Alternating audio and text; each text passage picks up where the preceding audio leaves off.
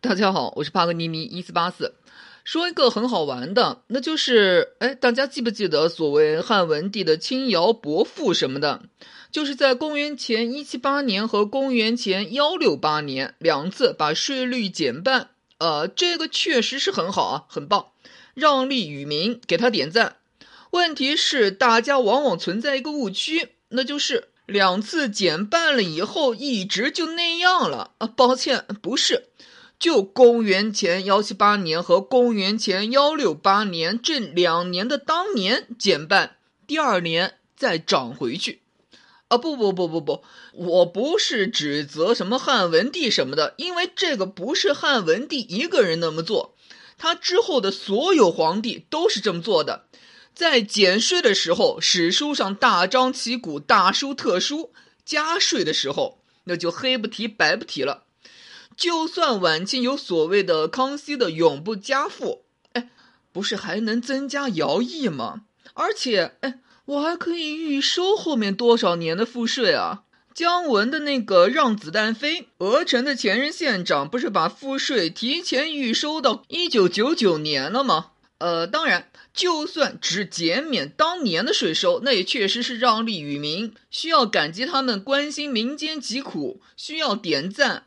我不是纠结这个，我是想通过史书往往只记录减税不记录加税这事儿，想说我们往往对一个事物的诞生比一个事物的消亡更加关注。这么说好了，呃，说个挨揍的。现在说到北魏了，那大家还记不记得我们经常特别自豪的，早在两千多年前的汉朝建立了西域都护府了，对西域形成有效控制。那北魏西域都护府呢？有效控制呢？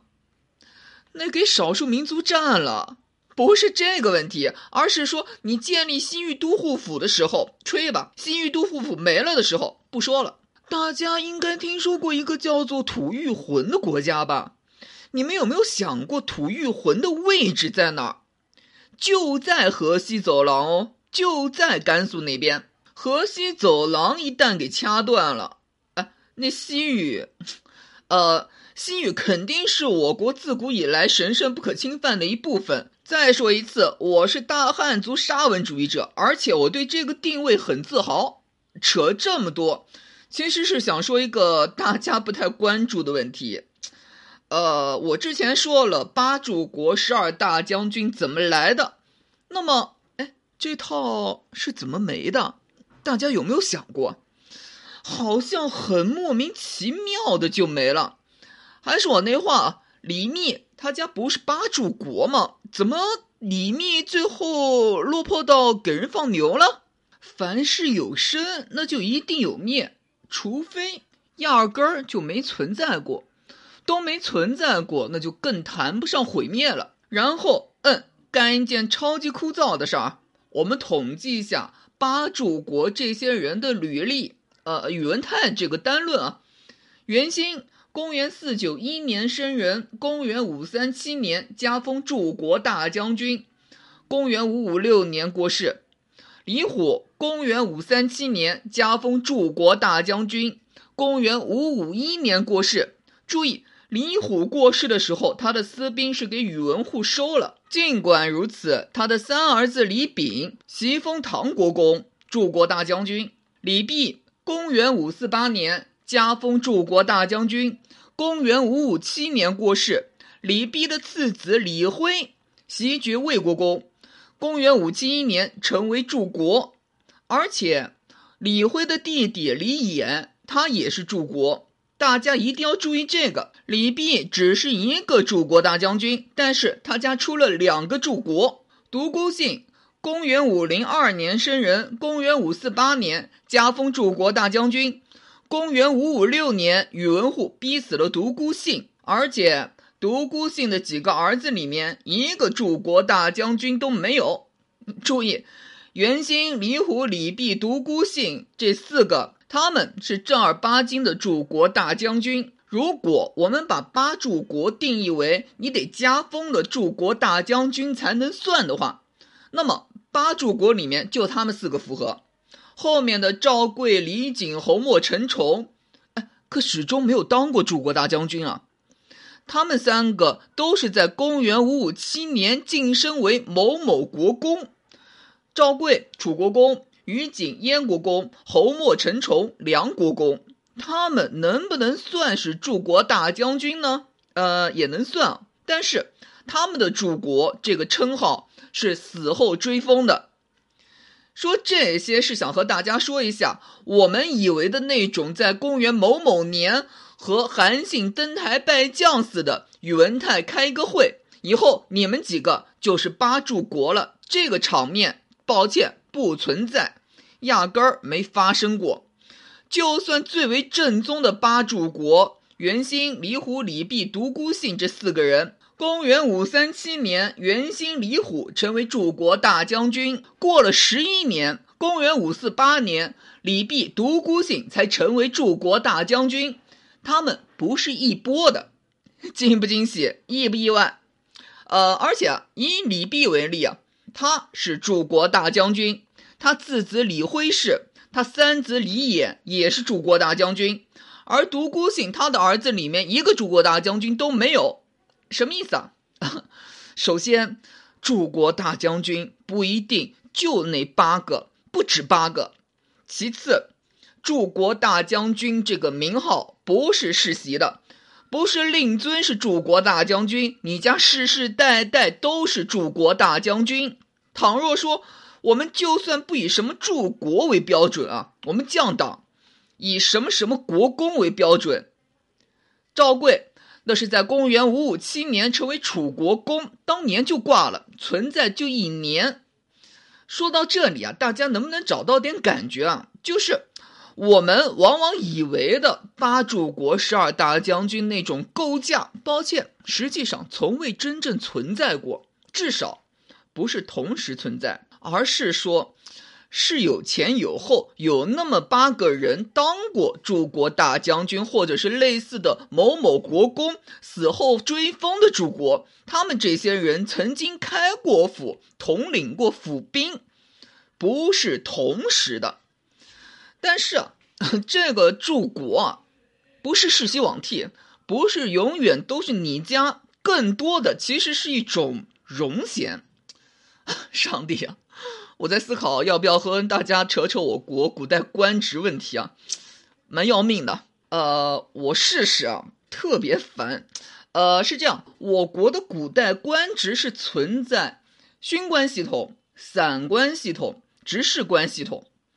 呃，什么意思啊？呃，现在先说下那个最后一个执事官，这个是最简单的，就是我干什么干什么职务，那我就叫那个职务。我实际干的是扫地工，于是我的执事官那就是扫地。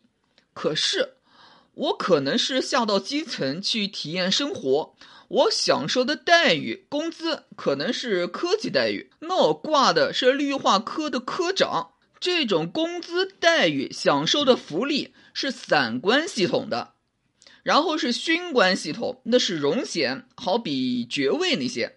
呃，这个其实是分两种啊，一个就是经常说的公侯伯子男这些最高荣誉，往往还是世袭罔替，一直就你们家的。比这个等级稍微次一点、低一点的，那就是三公，这个也是荣誉，但是抱歉，这个不是你家世代都是，不是世袭罔替的，到你儿子那儿就不一定是了。这个就是所谓的勋官系统。其实吧，这个吧，可以看出一个时代演进的过程，呃，很好玩的，和大家分享一下。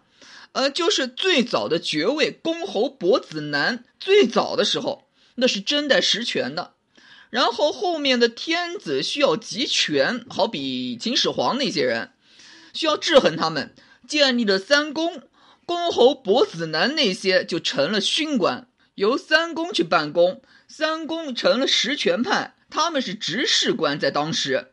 可是等到汉武帝内朝系统建立了，三公那也成勋官了，也没权利了，真是叫做长江后浪推前浪，前浪给拍死在沙滩上。那么我们对照下这个勋官、散官、执事官系统，去看一下八柱国那些。八柱国不是世袭的，而且不是一定是这几个人。考虑到这些人往往都是什么什么国公，哎，是的，八柱国本身是勋官系统，是荣誉，荣誉称号，不是执事官，不是你是八柱国你就有多少多少事儿。而且从独孤信那几个儿子都不是柱国来看的话，这个柱国的称号，这个荣衔，还不是最高等的那种。你光是柱国不行，这个只是荣衔、荣誉，关键得看你后面有没有兼执事官。执事官那才是实权。所谓的古代经常说的明升暗降，实际上是在勋官系统里面提高了你的地位。但是剥夺了你的执事官，好比啊，呃，你以前，呃，随便说一个，你以前是晋城伯兼户部尚书，然后呢，我把你提升了，你是晋城公，后面没了。也就是说，你以前虽然是晋城伯，但是你还管着户部，我这么一提升，户部就不归你管了。明升的是勋官系统，暗降的是执事官系统。我们以李虎为例啊，他的官职全称是使持节太尉、柱国大将军、大都督、陇右行台少师。呃，前面的使持节太尉、柱国大将军都是勋官荣誉，大都督、陇右行台少师这些是执事官，是管着实权的。而且啊，呃，到了公元五五七年，好比说是达西武、窦卢宁。李远成了柱国大将军。是的，我们经常是说八柱国，可是柱国大将军可不止那八个人哦。真扯起来的话，公元五五七年，北周至少十一个柱国大将军。而且我们按照赵贵那几个，你只要当了某某国公，我就把你算成上柱国。那么，公元五五九年。晋封辅成公雍为鲁国公，安成公献为齐国公，秦郡公直为魏国公，镇平公昭为赵国公，封皇帝简为乔国公，淳为陈国公，胜为越国公，达为代国公，通为晋国公，有为滕国公。啊，以下名单还好长呢，呃，就不说了。呃，我们总结一下，说人话，那就是。某某国公更多，有一个笑话叫做北周啊是遍地柱国，柱国这个不稀奇，和你那么厉害的还有好几十个。这就好比说，呃，后来人说我家祖上是北魏的柱国，这就类似于刘备说我家祖上是中山靖王，呃，说不稀奇有点过分啊，但是。